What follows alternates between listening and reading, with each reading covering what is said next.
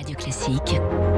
3 minutes pour la planète. Il est 6h54. Bonjour Baptiste Gabory. Euh, bonjour Dimitri, bonjour à tous. Ils sont mobilisés depuis près de trois semaines. Ils, ce sont les étudiants du campus d'Agro-Paritech à Grigny, à Grignon, pardon, dans les Yvelines. Domaine exceptionnel. Il est en vente. Les étudiants redoutent l'arrivée de promoteurs immobiliers. Ils font le blocus de leur école depuis le 16 mars. Vous vous êtes rendu sur place, Baptiste. Oui, Grignon, donc à une trentaine de kilomètres euh, de Paris. Les grilles du domaine sont fermées, cadenassées. Euh, quelques pancartes, un non à la privatisation, crime contre la biodiversité.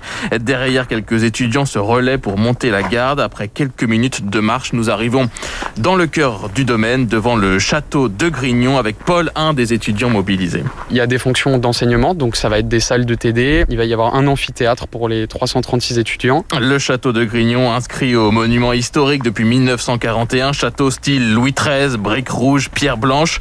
Sur le site également des résidences étudiantes, de nombreux laboratoires et un parc de 250 hectares. D'abord, il y a des terres agricoles. Ces terres agricoles-là, elles sont exploitées par la ferme expérimentale de Grignon, qui n'est pas concernée par la vente. Euh, et en plus de ces terres agricoles-là, on va avoir eh ben, un parc forestier enseignants, étudiants, tout le campus déménage. AgroParisTech va s'installer euh, sur le campus de Paris-Saclay l'an prochain et le domaine de Grignon est donc en vente, domaine consacré à la recherche agronomique depuis 1826 et une décision de Charles X. C'est ce patrimoine hein, que les étudiants veulent préserver.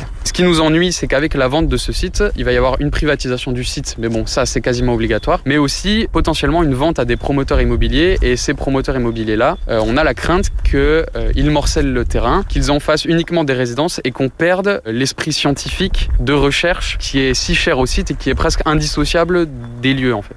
Quatre dossiers ont déjà été déposés, dont deux au moins sont des projets immobiliers privés. Ce serait du gâchis pour Julie, autre étudiante d'AgroParisTech. En fait, on a peur que toute la biodiversité soit un peu sacrifiée. L'unité aussi du site, euh, il y a une unité paysagère, une unité euh, bah, écologique et tout ça, si c'est vendu et si on implante euh, plein de projets à différents endroits sur tout le domaine, bah, tout ça va être détruit et donc on trouve ça vraiment dommage de sacrifier cet endroit. Quoi.